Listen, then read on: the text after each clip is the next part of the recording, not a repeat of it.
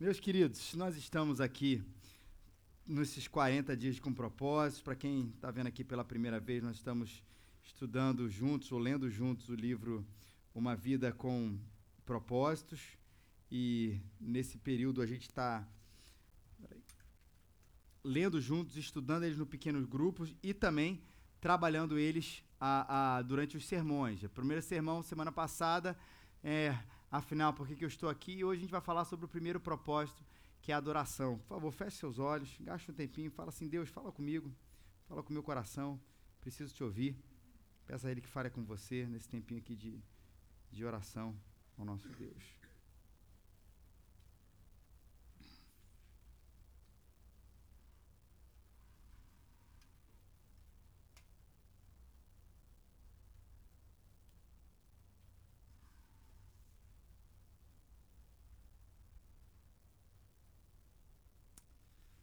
Senhor, nosso Deus e nosso Pai.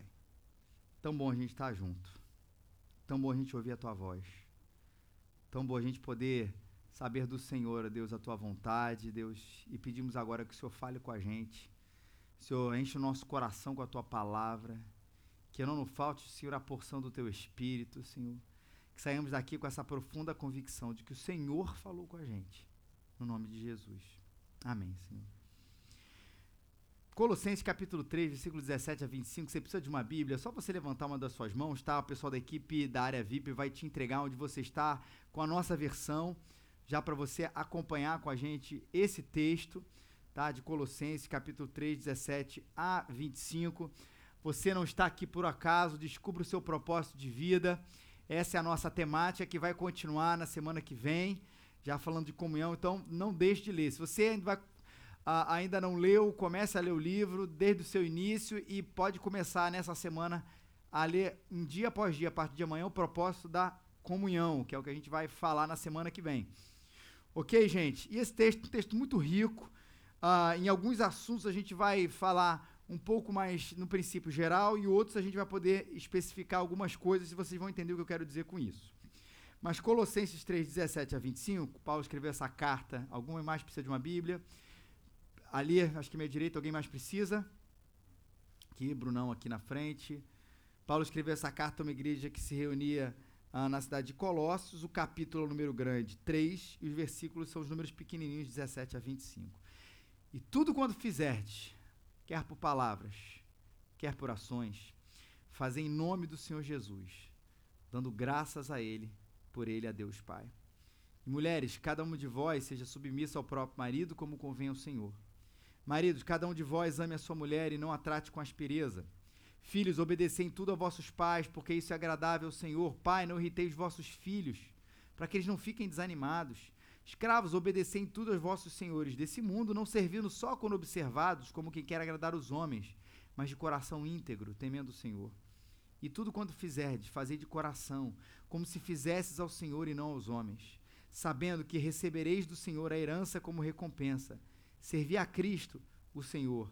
Pois quem faz injustiça receberá a paga da injustiça quem fez, não importa quem seja. Versículo seguinte, 1 também. Senhores, tratai vossos escravos com justiça e imparcialidade, sabendo também que tendes um Senhor no céu. Você já deve ter feito alguma vez essa oração ou desejado a Deus esse pedido: Senhor, eu quero consagrar a minha vida, dedicar a minha vida a Ti por inteiro.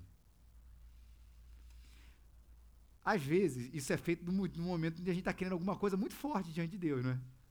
Que a gente está com aquele coração ali balançado, a gente quer alguma coisa, aí você quase que faz uma barganha mental com Deus, dizendo: Senhor, eu dedico ao Senhor a minha vida, eu consagro ao Senhor a minha vida, quase como uma tentativa de que naquele momento, apesar, quando Deus responder essa oração, quando Deus responder aquele clamor, você vai poder responder com uma consagração por inteiro.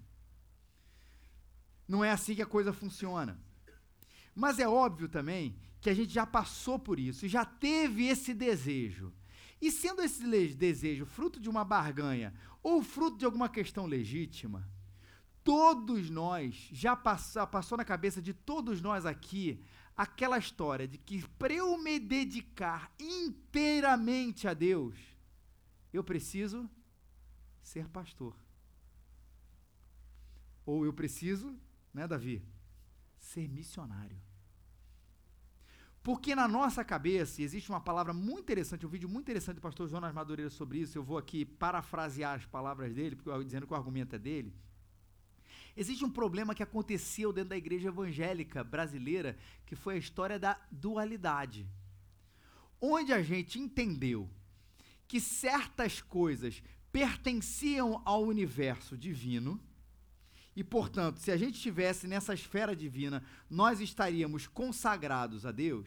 E tem certas coisas, não que elas pertencessem à esfera do pecado, mas é quase como uma terceira esfera, né? Existe aquilo que é errado fazer, existe aquela coisa que é fruto da minha dedicação a Deus, e existe aquelas coisas que são neutras. Por exemplo, a mais clássica delas é o meu trabalho. A gente colocou, a igreja evangélica colocou o trabalho nessa esfera neutra. Eu não é que eu faço isso para a glória de Deus. Não é um ápice da minha consagração. Se eu quisesse realmente ser consagrado a Deus, eu seria pastor ou missionário.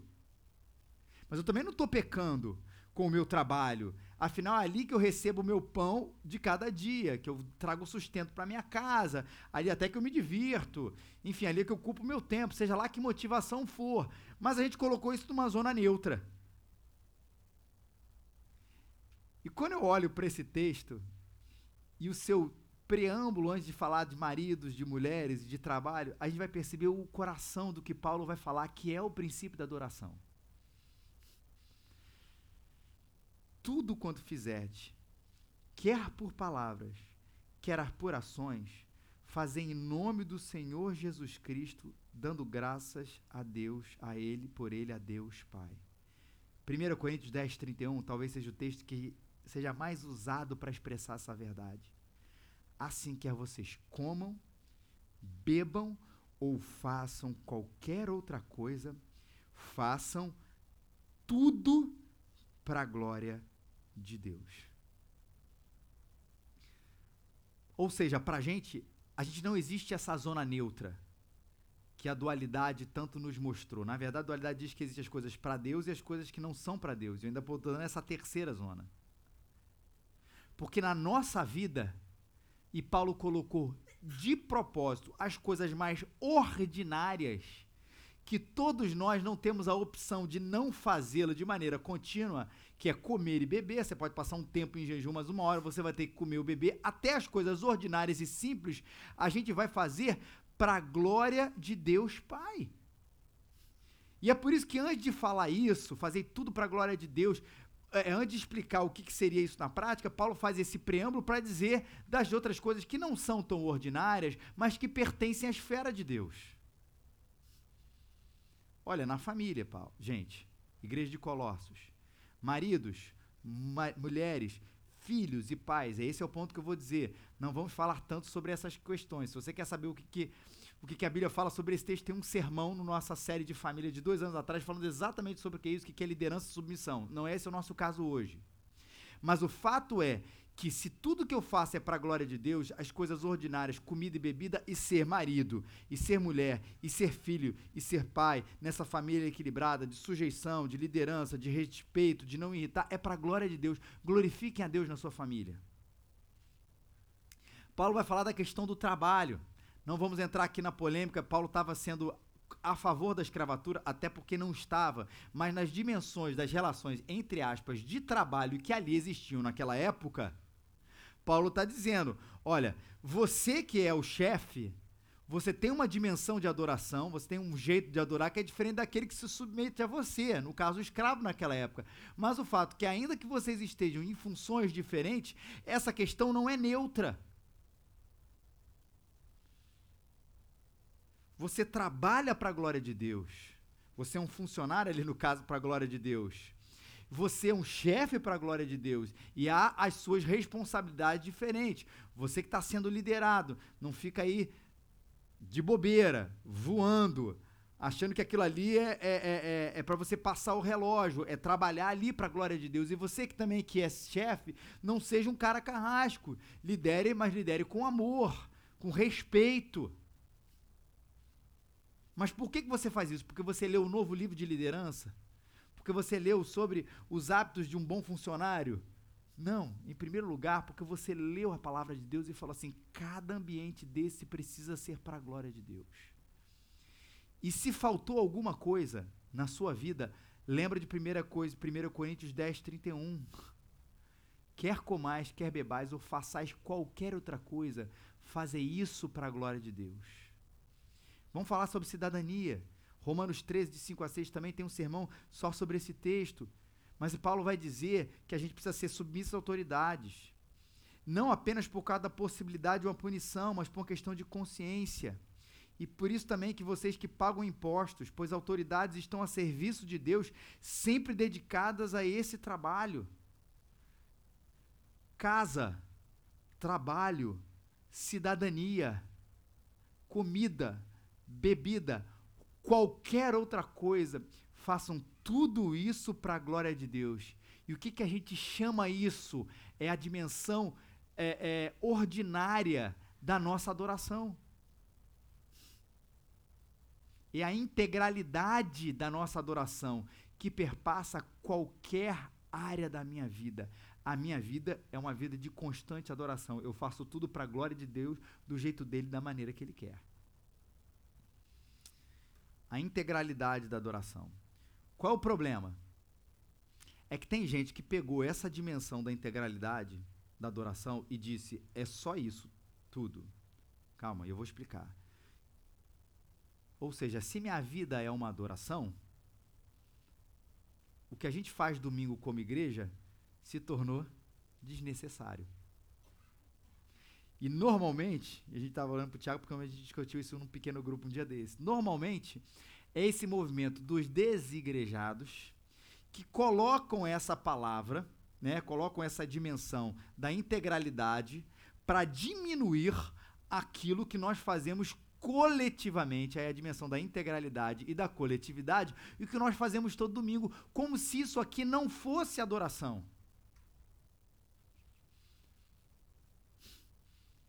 Ora, se tudo na minha vida é adoração, tudo, por que, que o domingo não vai ser?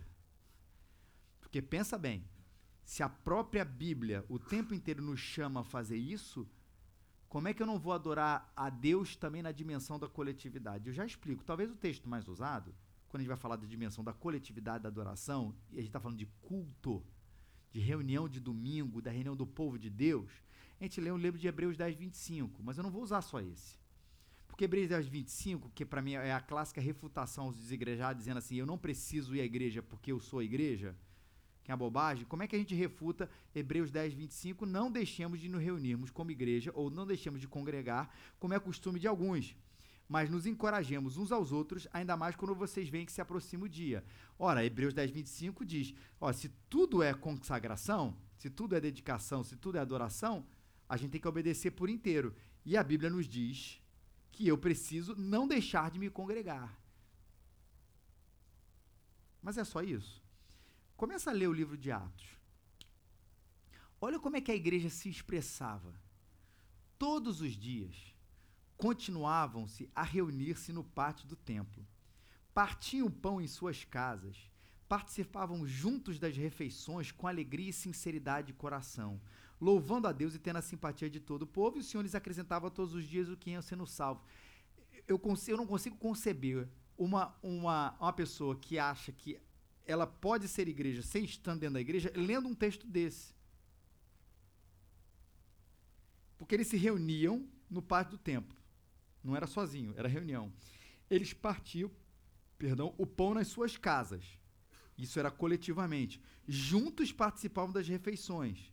E eles louvavam a Deus e tendo a simpatia de todo o povo. E se o cara quer falar assim, não, a igreja hoje está muito institucionalizada, eu acho que isso tudo é uma bobagem, tem que voltar para a igreja primitiva. Então, olha só, a gente reúne tudo domingo. Aqui a igreja primitiva diz o seguinte, que todos os dias eles se reuniam. Se o movimento dos desigrejados é, é um movimento de restauração à igreja primitiva, o que eu leio aqui é que eles todos os dias se reuniam. Como é que vai encarar essa? Quando foram soltos, Pedro e João voltaram para os seus e contaram tudo que os chefes das sacerdotes, e líderes religiosos lhes tinham dito. Quando isso, levantaram juntos a voz a Deus, dizendo: Senhor soberano, tu que fizeste terra, Pedro e João tinham sido presos. E quando eles voltaram soltos, eles foram para onde? Para a igreja, onde juntos a igreja estava orando. O fato de eu compreender que a dimensão da adoração ela não é exclusiva no domingo, ela não exclui o domingo. Ou a reunião coletiva dos cristãos, que juntos partem o pão, que juntos adoram a Deus, que juntos se amam, que juntos se ajudam. Aliás, a Bíblia está coberta daquela, daquela terminologia do uns aos outros. Que nós devemos nos encorajar uns aos outros, nos é, é, ensinar uns aos outros, exortar uns aos outros, é, amar uns aos outros. Como é que se faz uns aos outros sendo sozinho em casa? Isso se faz na expressão coletiva da igreja da integralidade, da coletividade e da questão da música. Porque apesar de a gente falar que música não é a adoração, sinônimo de adoração, mas sim a música está incluído nesse fato. Normalmente, quando a gente fala de música, a gente vai sempre levar do Salmo 150, louvar o Senhor com adufes e dança, aquela coisa toda, dos salmos que falam de música. A gente esquece que música é uma questão presente no Novo Testamento. Efésios 5,19 falando entre si com salmos, hinos, cânticos espirituais, falando da reunião da igreja, cantando e louvando de, e louvando de coração ao Senhor. Cantando e louvando, falando de vocês com salmos, hinos e cânticos espirituais. Efésios, Novo Testamento. Colossenses, também, até a carta que nós lemos aqui agora. Habite ricamente em vocês a palavra de Cristo. Ensinem e aconselhem-se uns aos outros com toda a sabedoria. E cantem salmos, hinos e cânticos espirituais com gratidão a Deus em seu coração.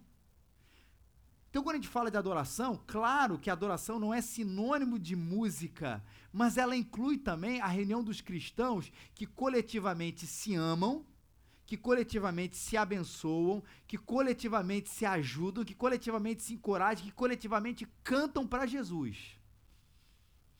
Faz parte sim, por isso que a gente investe nisso. E quando a gente tem de adoração coletiva, é uma coisa que é, é, uma, é uma coisa que a gente falava lá desde lá atrás, do início da igreja, a gente continua falando até hoje. Mas é sempre bom reformar. A adoração coletiva não é preparação para a mensagem. Porque para muita, muita gente, instintivamente, o que, que é o culto? Culto é, é o momento onde eu ouço a mensagem. Até ouvir a mensagem, que bom que tem uma galerinha ali que vai aquecendo a igreja e espero estacionar meu carro.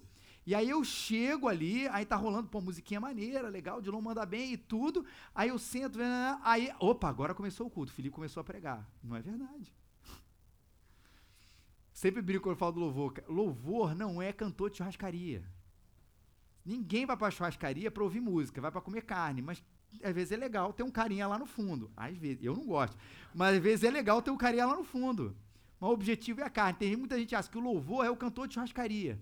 Dilon tá aqui, chegou cedo, a equipe toda se esforçou, veio lá de onde, porque na verdade ele está esperando as coisas acontecerem para quando a carne, que é a mensagem, vier, a gente esteja preparado porque a gente realmente veio fazer. Cara, isso não é bíblico.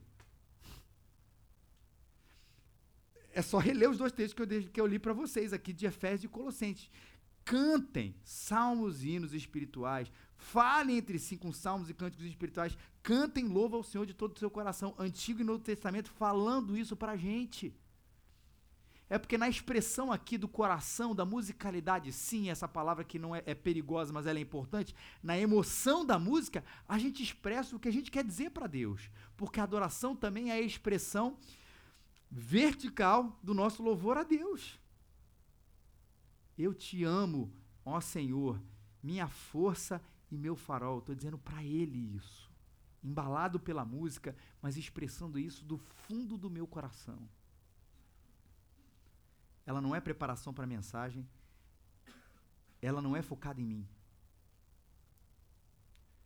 Quantas vezes a gente não sai bem depois da música? Agora falando da adoração coletiva aqui na questão da música. Quantas vezes realmente ela nos prepara para a mensagem? Quantas vezes a gente sabe, não se emociona, não chora, não é porque a música foi bem conduzida apenas, mas porque o Espírito Santo usou aquilo para falar o nosso coração, para reforçar de que Ele, estou usando muito a questão da música do Salmo 18, que Ele é a nossa força, de que Ele é a nossa rocha. Quantas vezes Deus nos usa aquilo, isso, cara, enche o nosso coração, mas lembre-se, isso não é focado em mim, é focado em Deus e para Deus. Tem música que a gente não canta na igreja, se é focada extremamente no ser humano, a gente não canta. É uma, existe uma barreira aqui, que a, a mais clássica é dessa, é eu quero que valorize o que você tem. Você é um ser, você é alguém tão importante para Deus. Você nunca vai ouvir na raiz. Que é a música de mim para mim mesmo. Eu sei que você é bonito.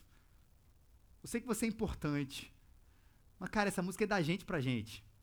Pouquíssimo. Aí, de vez em quando, bota Deus para justificar a música que é extremamente humanista. Aqui é da gente para Deus. E quando a gente fala de nós, da alegria, da comunhão e não é nenhum problema, isso é focado em Deus e não na gente. E coisa boa a gente fazer isso. Como é bom quando a gente entende o valor disso aqui. Da gente dizer para Deus e amá-lo através das músicas, amá-lo através da expressão, da poesia ou do salmo cantada, o quanto a gente ama, isso também é adoração, gente.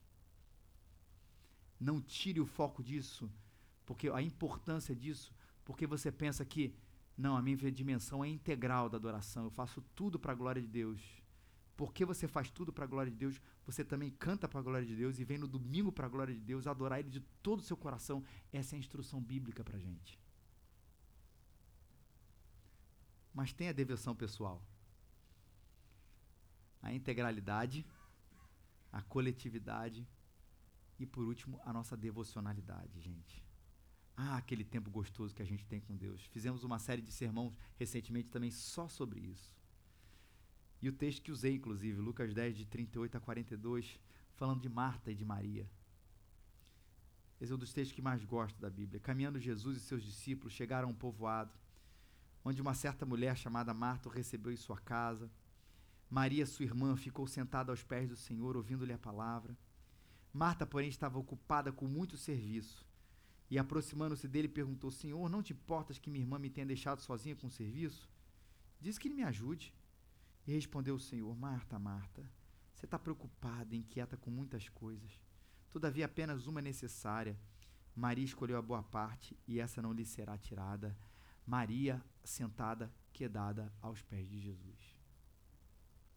Que para mim é uma expressão muito clara da nossa devocionalidade pessoal, daquele tempo gostoso de adoração a Deus.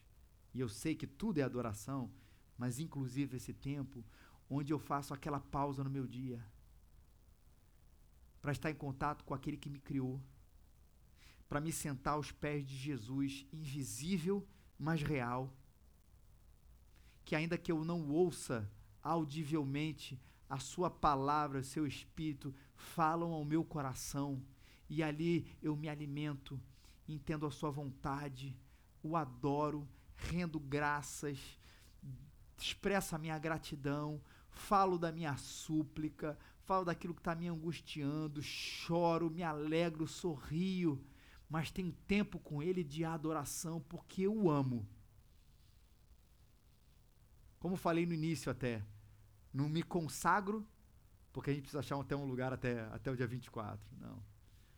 Eu não dedico mais oração, não deveria dedicar mais oração, porque eu preciso de um novo emprego, porque eu preciso me livrar da minha angústia, eu preciso resolver o problema da minha, da, problema da minha casa, porque eu preciso resolver o problema financeiro, mas porque eu amo esse Senhor porque ainda que eu não esteja no seu tabernáculo, a minha casa se torna um tabernáculo nesse momento que eu fecho a porta do meu quarto e falo para ele: Senhor, quão amáveis são os teus tabernáculos. Senhor, que maravilha é a tua presença e me alegro nele, ele se alegra em mim como um pai e um filho se alegram estar juntos. É a dimensão da nossa devocionalidade. Por que, que a gente não faz isso? Porque no fundo, no fundo, a gente ainda carrega aquele certo senso de egoísmo. Talvez o oposto da adoração seja o egoísmo. Aquela dimensão de vida de que eu acho que farei tudo para mim e para minha glória, ainda que eu não diga isso. Deixa eu cuidar do meu trabalho. Deixa eu cuidar da minha casa, do meu jeito.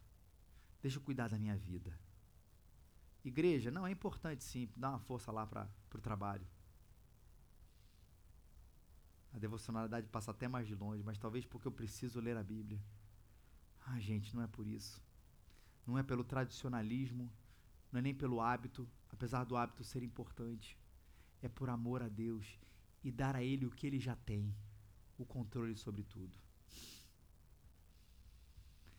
Senhor, quando eu venho na igreja, o livro fala muito sobre isso, eu me rendo.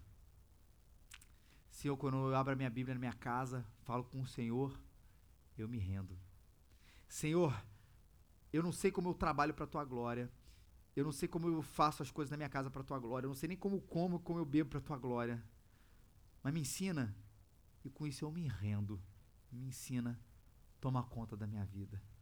E assim, com tudo que eu sou, integralmente, coletivamente, na minha devocional, na minha devocionalidade, eu faço tudo para a glória de Deus, me rendendo àquele que me criou.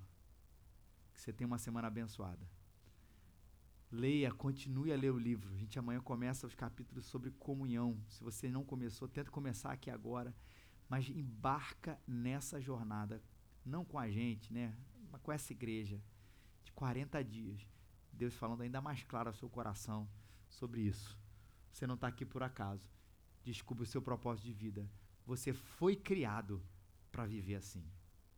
Você foi criado para se render àquele que te criou. Isso na Bíblia se chama adoração. Não há nenhum jeito da sua alma ser satisfeita e plena se você não fizer isso. Que Deus te abençoe. Que aquele que morreu na cruz por você te lembre isso e faça isso no seu coração, uma nova vida. Vamos ficar de pé?